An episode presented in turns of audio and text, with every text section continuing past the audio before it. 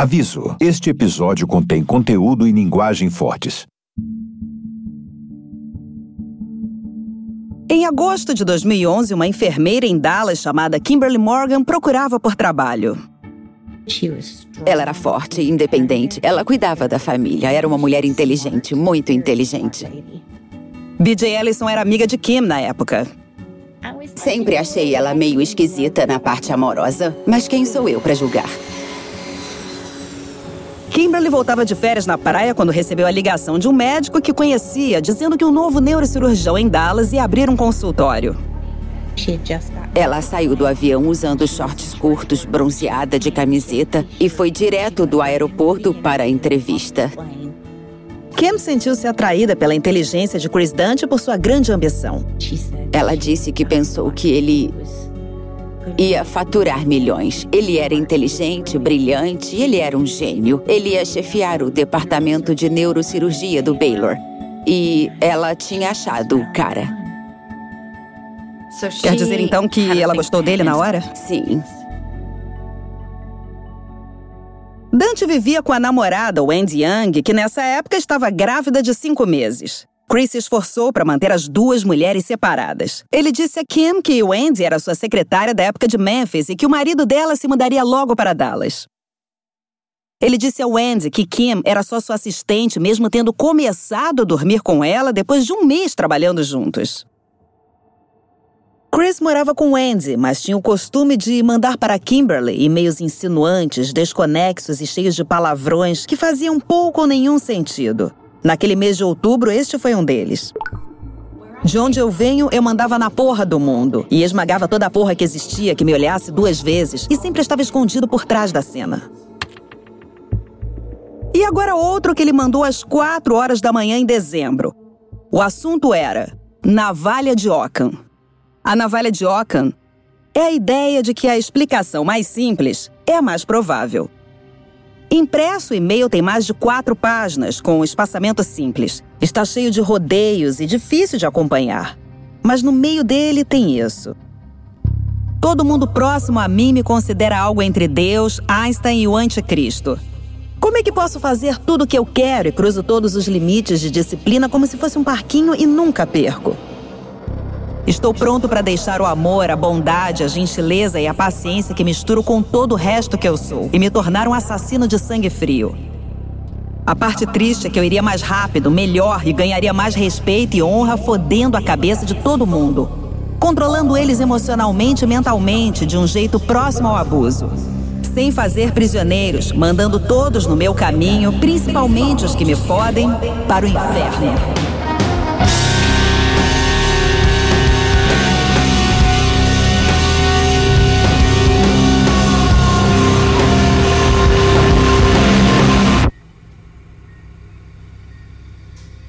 Menos de dois meses depois, Christopher Dante operou o amigo da infância Jerry Summers.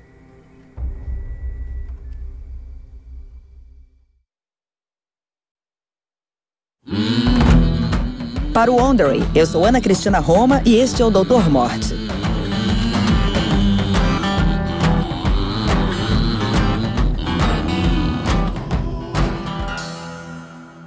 Este é o terceiro episódio, A Navalha de Ockham. Dante se via como alguém que não precisava seguir as regras das outras pessoas. Ele tinha um jeito de um vendedor que fala rápido, e ele era o produto. Ele vendeu sua habilidade cirúrgica com facilidade, ganhando a confiança dos pacientes um após o outro. Até de Jerry, que era mais próximo de Dante que qualquer outra pessoa.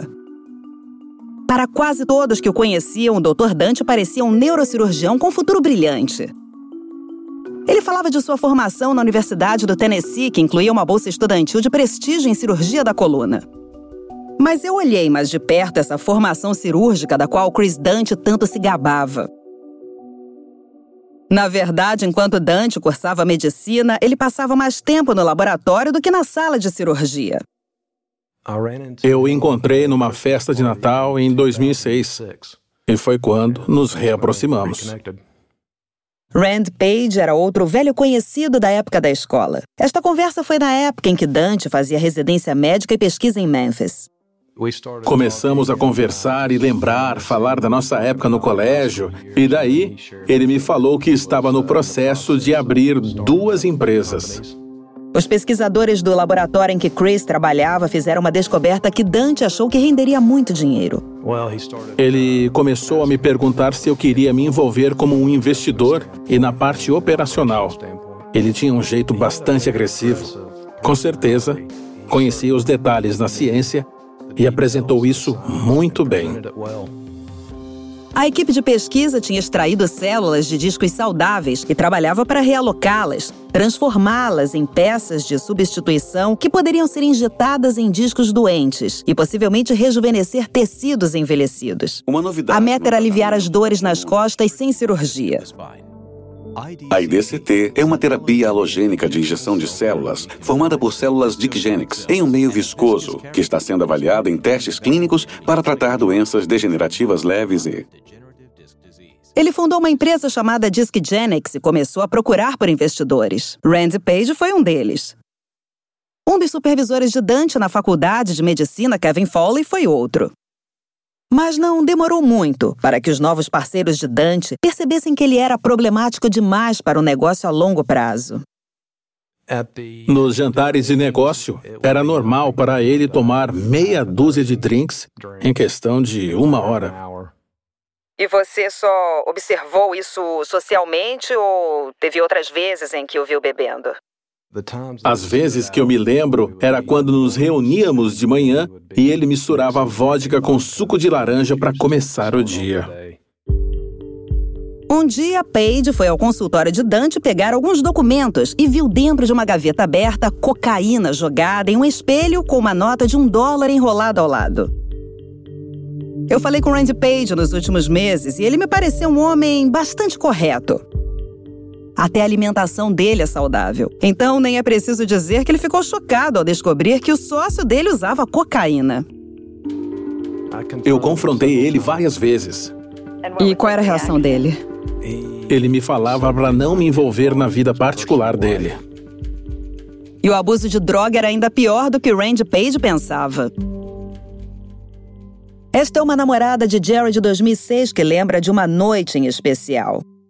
Para proteger a própria identidade, eu não vou dizer o nome dela. Ela posteriormente deu um depoimento a um procurador de Dallas. Então, quando foi a primeira vez que se lembra de ter visto Christopher Dante usar drogas ilegais? Na festa de aniversário dele.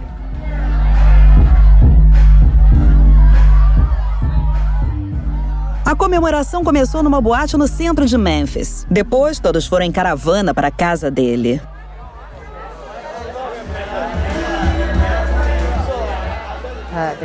Lá tinha LSD, cocaína. Tinha um cachorro lá, o Noah, um bulldog que também acabou usando drogas. Foi aí que eu percebi, tipo, ai meu Deus, isso tá fora do controle. Tinha bebidas na sala, LCD no congelador, cocaína nos fundos. Tinha um monte em cima da cômoda. A festa durou a noite inteira.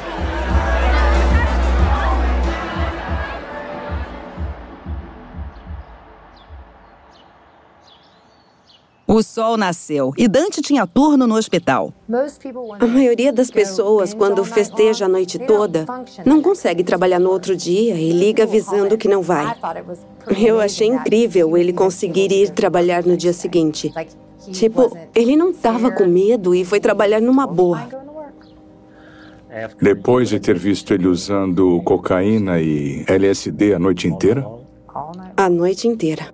Ele fez suas visitas de rotina no hospital, voltou e continuou a festa de onde tinha parado. Em 2010, Randy Page recebeu ligações estranhas de uma farmácia dizendo que os medicamentos dele estavam prontos, remédios que ele não sabia. Ele foi até a farmácia e descobriu que Dante estava usando o nome dele para fazer receitas que alguém ia buscar e depois pagava em dinheiro. Por fim, os investidores de Dante na Discgenics se cansaram do comportamento dele. Eles o expulsaram e o processaram por dinheiro e ações que possuía. A Discgenics mudou sua sede para Utah, onde existe até hoje. A única lembrança de Dante que ainda resta é o nome dele nas patentes originais, contratos e na marca registrada. Eu tentei várias vezes falar com alguém da empresa, mas ninguém respondeu às minhas perguntas, a não ser para dizer que Dante se afastou oficialmente da Disc Genix em definitivo em janeiro de 2012.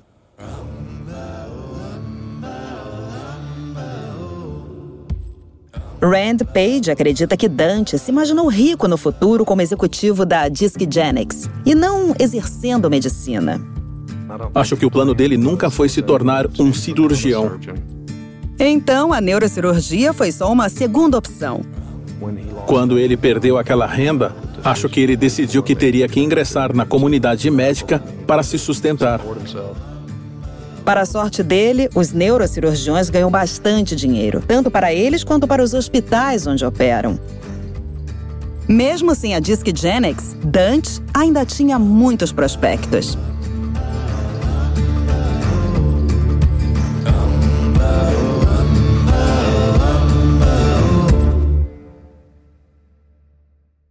Depois de se formar na faculdade de medicina, isso depois de ser expulso da Disc Genix pelos sócios, Chris foi contratado pelo Minimally Invasive Spine Institute em Dallas. Isso foi em 2011, na época em que ele e Jerry Summers estavam se mudando para Dallas juntos. Antes de ser contratado, os médicos ligaram para os supervisores dele na faculdade para confirmar se Dante era mesmo tão bom como parecia no currículo. Eu perguntei ao pessoal do instituto o que disse a eles. Um dos melhores e mais inteligentes neurocirurgiões que já tiveram. Foi a resposta. Seus supervisores na universidade foram longe para falar das qualidades de Dante. Quando questionado sobre suas fraquezas ou onde poderia melhorar, um médico supervisor do Tennessee disse que a única fraqueza de Dante era, entre aspas, assumir tarefas demais para apenas uma pessoa. O impressionante é que não disseram ao pessoal de Dallas. Em um momento, durante a residência de Dante, uma mulher que não se identificou ligou para a universidade para dizer que Dante usava drogas antes de atender aos pacientes. Este é o chefe de neurocirurgia, o Dr. Frederick Boop, posteriormente contando a história para o Dr. Henderson. Eu recebi um telefonema da administração do hospital, dizendo que tinham feito uma ligação anônima falando que queria nos avisar de que ele usava drogas antes de fazer as cirurgias. E eu disse: tudo bem, peça um exame de urina para ele. Exigiram um exame toxicológico, mas ele desapareceu por vários dias. No final, ele foi mandado para um tratamento para médicos incapacitados. Mas em 2011, isso não foi falado para seus futuros empregadores. Em vez disso, o Dr. Boop escreveu: vocês não encontrarão uma pessoa mais trabalhadora e motivada. E em uma ficha de recomendação enviada por fax aos administradores do Hospital Baylor, onde Dante foi trabalhar, outro supervisor marcou os campos excelente ou bom. Menos o de habilidades interpessoais. Nesse, ele marcou médio. Havia outro fato ainda mais importante que Dante e seus supervisores não mencionaram aos seus futuros parceiros médicos em Dallas. A questão de quantas cirurgias Dante havia realmente feito.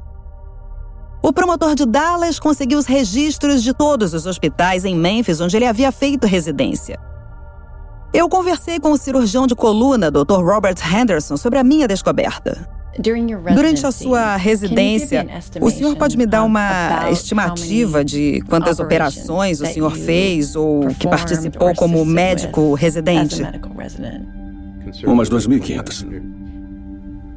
Os registros indicam que o Dr. Dante fez menos de 100 operações durante a formação dele. O que o senhor acha disso? Eu é, diria que isso pode ser um erro. Eu diria que é um erro. Porque se você me dissesse que foram mil, eu diria que é pouco. Foram menos de cem. Estou espantado. Eu. Isso. Eu não acredito nisso. Ele nunca poderia ter se formado, se isso for verdade. Porque se você me dissesse que ele fez 100 craniotomias e mais 100 dissectomias e sem fusões e mas sem outros tipos de procedimentos, eu então diria que é adequado.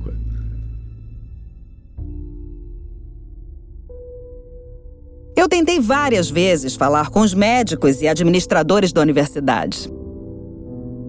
Ninguém quis conversar comigo. O advogado da universidade me mandou uma carta dizendo que não podiam falar por causa da confidencialidade obrigatória e sigilo a respeito de informações relacionadas ao Dr. Christopher Dante.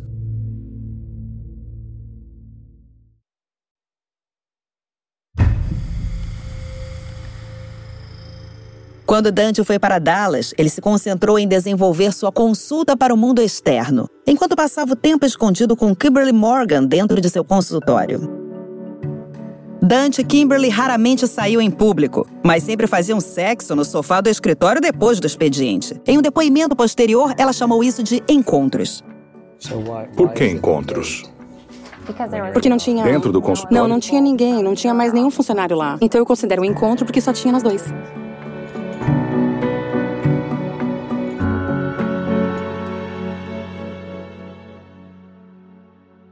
Mas havia outros comportamentos considerados antiéticos dentro do consultório do Dr. Christopher Dante. Alguns que remetiam à sua época em Memphis.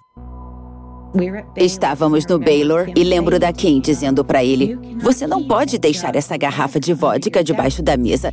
Isso é contra as regras nas dependências do Hospital Baylor. Se descobrirem, vão te denunciar. E ele fazia pouco caso e falava que nada, nunca vão fazer nada comigo. Durante uma festa de Natal, um funcionário encontrou um saquinho de pó branco no banheiro. No depoimento, Kimberly admitiu que nunca alertou ao hospital de nada disso. Ela jogou o saquinho no vaso sanitário. Se o Baylor tivesse uma política que te obrigasse a denunciar esse tipo de coisa ao hospital, você teria seguido essa política? Essa é a voz do advogado de Dallas, Jim Gerards. Eu teria seguido essa política totalmente, senhor. Então, se tivesse uma política dizendo que se testemunhasse algum comportamento bizarro, provável abuso de álcool ou drogas, ou seja lá o que fosse, teria que denunciá-lo com a pessoa indicada no Baylor, você teria seguido essa política? Eu teria falado sobre qualquer tipo de comportamento ilícito, qualquer coisa que pudesse fazer mal a um paciente, aos funcionários, qualquer coisa fora do normal. Digo, que um cirurgião prudente não faria. Os chefes de Dante no Instituto da Coluna não sabiam dessas coisas. Mas não demorou muito para eles perceberem comportamento perturbador suficiente para cortar laços com o novo recruta. Eu conversei bastante com um deles, mas ninguém quis gravar suas respostas. Os boatos vieram do Doug Wong, mas eram só boatos. Randall Kirby é um cirurgião vascular credenciado para operar em quase todos os hospitais da cidade. Ele tem bons contatos e começou a ouvir os mesmos boatos que o Dr. Henderson. O Dr. Wong sentiu que o Dr. Dante tinha um comportamento estranho em seu consultório dentro do Instituto de Cirurgia, minimamente invasiva. Ele não gostava do comportamento do Dr. Dante e não gostou dele desde o começo. E as enfermeiras também não gostavam dele. Eu tenho a impressão de que as enfermeiras, os técnicos e o pessoal da sala de cirurgia não são de fazer muita fofoca, não são de falar muito. Então é estranho começar a ouvir essas histórias. É bem estranho. Kirby mal conhecia o Dr. Dante, mas o via às vezes na sala dos médicos do Hospital Baylor. Nossas conversas eram monólogos. Ele não tinha interesse em mim ou no que eu fazia em Dallas ou na minha formação. Ele só tinha interesse em se promover. Mas a gota d'água para o seu chefe, o Dr. Michael Rimlaway, foi quando ele deveria ficar de guarda para um paciente. Mas em vez disso, viajou para Las Vegas, faltando as visitas de rotina no hospital. O Dr. Dante não tinha ferido nenhum paciente do Instituto da Coluna, mas não suportavam mais. Ele foi demitido. Mas não havia nada que impedisse Dante de abrir seu próprio consultório ou de continuar operando no Hospital Baylor, em Plano. A gente achou meio estranho o Dr. Himlawi ter demitido ele, e mesmo assim ele continuar operando no Baylor com um contrato de prestação de serviços com o hospital. O mais correto seria a administração do Hospital Baylor entrar em contato com o Dr. Himlawi e perguntar por que tinha demitido ele, mas não fizeram isso. Em pouco tempo, Dr. Kirby pôde ver as habilidades cirúrgicas do Dr. Dante pessoalmente. As palavras que ele disse que eu queria ouvir foram: Eu posso te curar. Essas são palavras mágicas. Eu sentia dor e alguém, um neurocirurgião, disse: Eu posso te curar. O Dr. Dante operou ao Barry Murgaloff no Baylor Plano no começo de 2012. Eu trabalhei no negócio de piscinas durante muitos anos. E minha filosofia era de não pedir para meus empregados fazerem nada que eu mesmo não pudesse fazer. Então eu ficava no caminhão descarregando com todo mundo. Então abusei durante 15 anos descarregando caminhões. Foi o que acabou comigo. Barry havia feito a primeira cirurgia quando tinha trinta e tantos anos. Quando a dor voltou, uma década depois, ele procurou seu antigo cirurgião. O médico disse a Barry que ele só precisava se exercitar mais e perder peso, que não precisava de cirurgia. Mas Barry queria uma solução rápida, então pediu para seu clínico geral para indicar um neurocirurgião. Foi assim que ele conheceu o Dr. Dante. Uma coisa que ele me disse foi: pesquise tudo o que puder sobre mim na internet. Se achar alguma coisa ruim, me avise. Morgloff não achou nada ruim. Eu li tudo que achei sobre esse cara. E tudo que encontramos e lemos sobre ele era tudo positivo. Tudo positivo. As pessoas o adoravam. Não tinha muita coisa, mas Murgaloff compreendia que o Dr. Dante era novo. A operação do Barry, como a maioria feita pelo Dr. Dante, envolvia discos, os amortecedores que ficam entre os ossos da coluna. O Dr. Kirby foi o cirurgião vascular que acompanhou Dante naquele dia. Ao ler o nome de Barry Morgaloff na manhã da cirurgia, o Dr. Kirby notou uma coisa estranha. Ele conhecia o paciente. Eu o vi pessoalmente uma vez e provavelmente falei com ele por telefone umas 12 vezes. A empresa de Morgaloff limpava a piscina dele.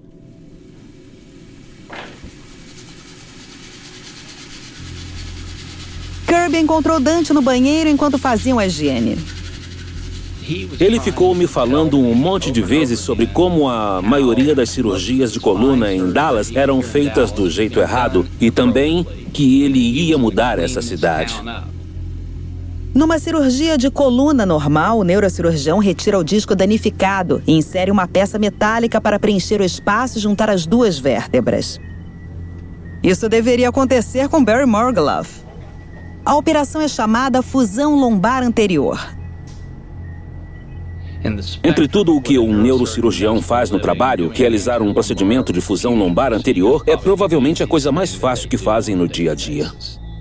Normalmente, o cirurgião retira o disco danificado, cortando ele com um bisturi. Mas o Dr. Dante não fez isso. Ele começou usando um instrumento de agarrar chamada pinça de ação dupla para agarrar o disco. Pode fazer a operação assim, mas terá problemas, porque vai raspar os corpos vertebrais dos lados dos discos e isso causa muito sangramento. Em outras palavras, ele estava raspando o osso da coluna. Eu falei, escuta, vai devagar com isso, porque está sangrando. Falei, sabe, vamos devagar com a operação e eu quero que pegue um bisturi e corte o disco, porque eu podia fazer a cirurgia sozinho. E me ofereci para fazê-la. Eu falei: Você quer que eu faça a cirurgia? Então ele falou: Não, não, já fiz isso milhares de vezes. E não, Randy, não precisamos de você na sala de cirurgia. Ele tinha ouvido as fofocas no hospital sobre o Dr. Dante de que ele parecia não entender a formação básica da coluna. Mas essa foi a primeira vez que ele viu uma cirurgia de Dante de perto. Os boatos que eu ouvia há meses eram verdadeiros. Ele não conseguia definir a anatomia regional e não sabia operar. Ele estudou em um ótimo curso de neurocirurgia e ganhou uma ótima bolsa para estudar a coluna. Então, ver a pessoa errar daquele jeito foi muito perturbador. Ele saiu da cirurgia. Eu deixei bem claro o que eu pensava. Ele contou o que aconteceu ao chefe de cirurgia do hospital, o quanto achou Dante incompetente. Depois disso, ele achou que um cirurgião tão ruim não duraria muito. Mas não foi isso que aconteceu.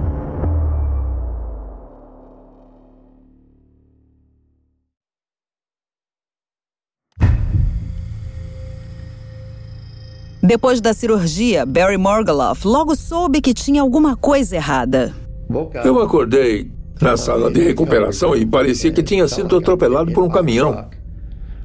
Eu nunca tinha sentido uma dor tão grande como aquela. Dante receitou vários remédios para a dor.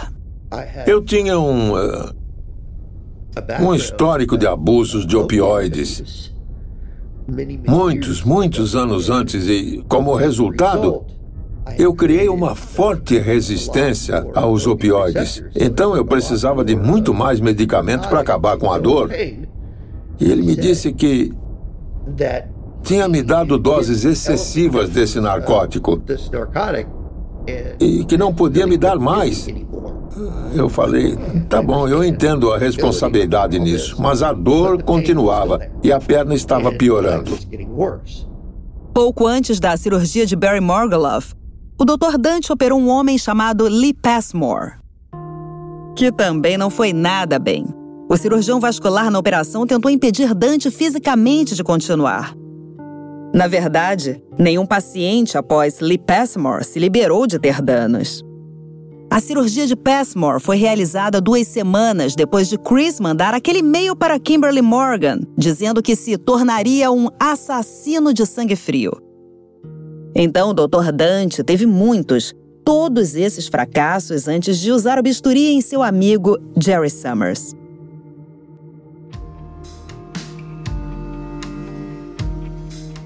Logo após a cirurgia de Summers, em meio de muitos boatos, a diretora-geral do Baylor exigiu que Dante e Kimberly Morgan fizessem exames toxicológicos. Ela disse: um paciente fez denúncia sobre o uso de drogas. Ela disse, mais especificamente, o Sr. Summers tem dito isso, sobre grandes quantidades de cocaína. Kimberly fez o exame na hora, mas o Dr. Dante enrolou. No primeiro dia que foi fazer o exame, disse que se perdeu no caminho para o laboratório. No dia seguinte, disse que esqueceu a identidade. Em seguida, disse que o laboratório estava fechado às quatro horas da tarde. No final, ele fez o exame, que não acusou nada. Dante concordou em sair de licença voluntária enquanto o hospital investigava. Ele fez uma avaliação psicológica e passou. Após três semanas, ele foi liberado, mas para trabalhar só em procedimentos menores em pacientes sem internamento. Enquanto isso, o Dr. Kirby foi designado para ajudar Jerry Summers a sobreviver. Quando ele viu o dano, chegou à conclusão de que, entre Murgloff e Jerry Summers, isto tinha que ser a última gota para acabar com a carreira do Dante. As duas lesões ocorrendo tão próximas justificam terminar uma carreira. No caso do Summers, ele desestabilizou totalmente a coluna cervical superior, basicamente decapitando o homem. Só isso já é um bom motivo para terminar uma carreira. Mas, por motivos que tratarei no próximo episódio, não terminou. Eu estou zangado com o Hospital Baylor porque deixaram ele voltar para a sala de cirurgia sem supervisão para operar a Kelly Martin. O procedimento de Kelly Martin deveria ser uma cirurgia simples sem internação para aliviar a pressão em um nervo. Era tão simples, ao menos em termos neurocirúrgicos, que os supervisores do hospital devem ter pensado que ele conseguiria fazer sozinho. Deveria levar cerca de uma hora. A gerente do consultório de Dante, BJ Ellison, lembra dela. Kelly Martin era uma mulher bem amável. E tivemos cuidado especial com ela porque tinha esclerose múltipla. Falamos com o reumatologista dela e com seus especialistas. Kelly era professora numa escola de ensino fundamental e também tinha esclerose múltipla. Ela caiu da escada enquanto pegava enfeites para o Natal no sótão de casa. Ela passou a sentir dores nas costas e tinha que ficar muito tempo em pé na sala de aula. A cirurgia passou de uma hora, então chegou a duas, depois três. No meio da cirurgia, a pressão arterial dela caiu e os batimentos se aceleraram.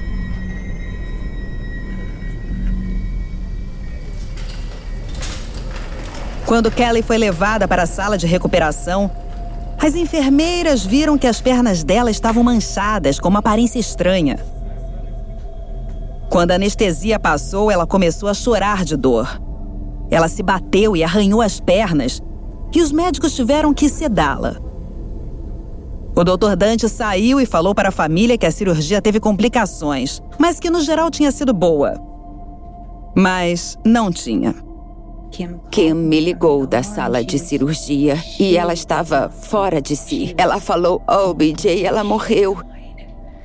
E eu falei: O quê? Ela falou: BJ, ela morreu. Eu falei: O que aconteceu? E ela respondeu: Eu não sei, eu não sei. Eu não posso falar. E daí ela me falou que a Kelly teve uma reação alérgica à anestesia e que tinha morrido por isso. Isso não era verdade. Uma autópsia posterior indicou que o abdômen de Kelly Martin estava cheio de sangue. Dante perfurou uma artéria perto da medula espinhal. E deitada em silêncio na sala de recuperação, ela sangrou até morrer. Isso tudo aconteceu meses antes de Dante trabalhar no Dallas Medical Center.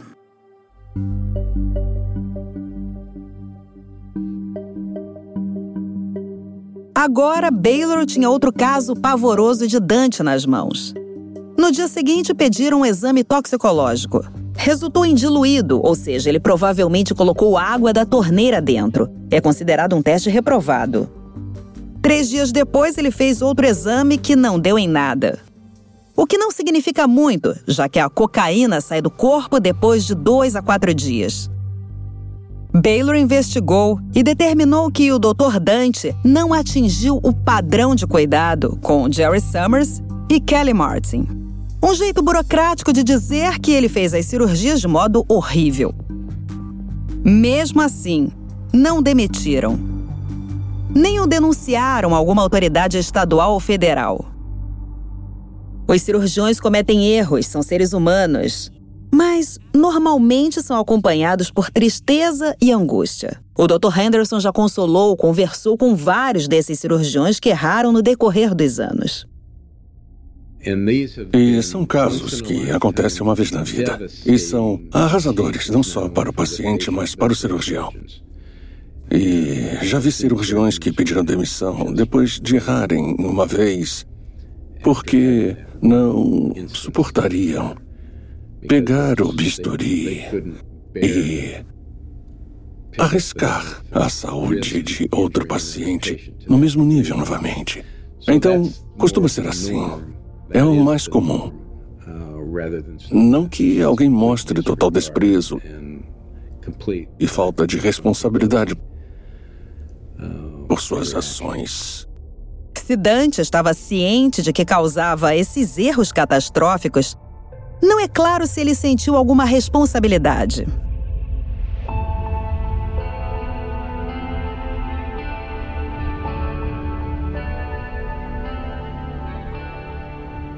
Quando Barry Morgoloff recebeu alta do hospital, a dor dele não melhorou.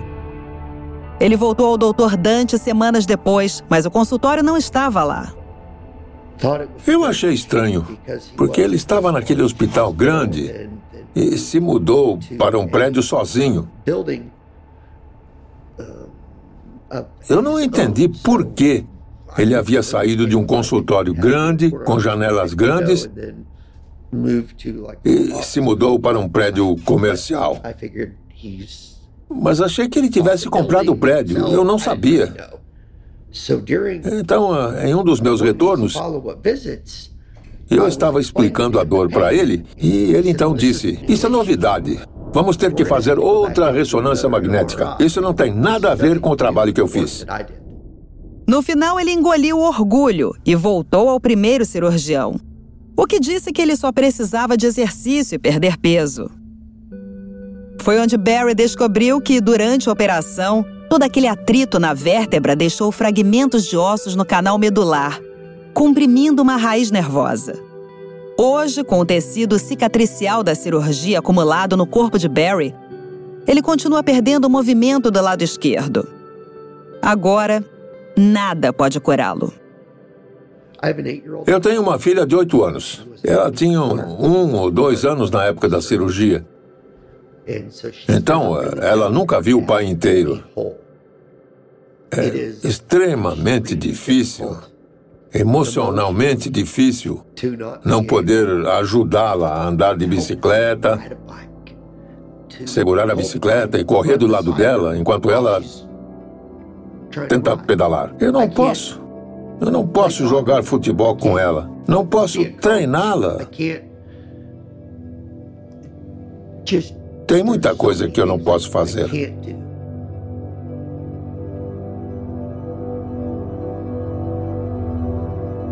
O que nos leva de volta à navalha de Ockham. A explicação mais simples é provavelmente a verdadeira.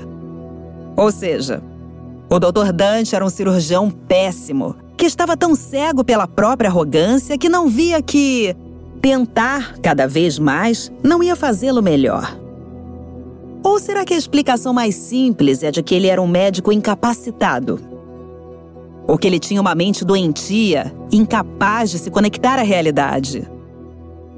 Ou talvez, como ele escreveu no e-mail para Kimberly Morgan, realmente ele era um assassino de sangue frio.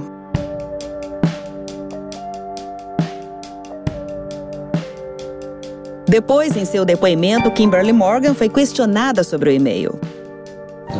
O que ele escreveu nesses e-mails sugere a você que ele talvez não estava em condições mentais para operar a coluna das pessoas? Eu não tenho Objeção. experiência nem formação para responder essa pergunta. Ela ficou do lado dele desde quando ele abriu o consultório. Após a morte de Kelly Martin, ela se demitiu. Ele era. ele era louco. E ela não queria mais ser associada a ele. E ela cansou, ficou do lado dele e uma hora não aguentou mais. Kim saiu do trabalho e deixou Dante. Kimberly Morgan seguiu em frente com sua vida, assim como o Dr. Dante. Baylor não queria mais dentro do hospital operando os pacientes. Então se livraram dele e resolveram o problema que tinham, mas não impediram que fosse problema de outros. Mas os doutores Henderson e Kirby não iam deixar isso passar. Havia muitos profissionais aqui em Dallas que ligavam para o Conselho Médico do Texas dizendo: temos um problema com esse neurocirurgião. Ele não sabe operar e, na verdade, nem parece que ele tenta operar corretamente. Parecia que ele queria machucar os pacientes de propósito. Veremos isso no próximo episódio de Doutor Morte.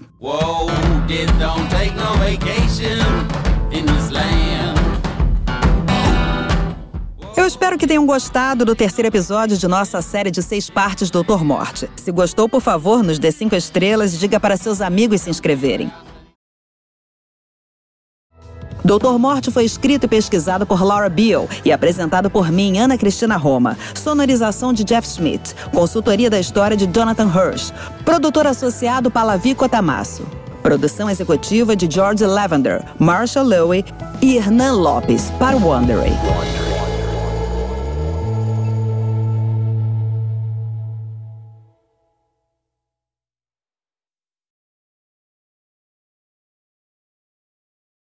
Se você quiser nos ajudar a espalhar as palavras, avalie a gente com cinco estrelas e não deixe de contar a dois amigos. Se você gostou, segue a gente em Doutor Morte, o Homem dos Milagres, na Apple Podcasts, Amazon Music ou onde quer que você ouça podcasts. Você pode ouvir uma prévia e sem anúncios no Amazon Music ou assinando o Wondery Plus no Apple Podcasts ou no aplicativo Wondery.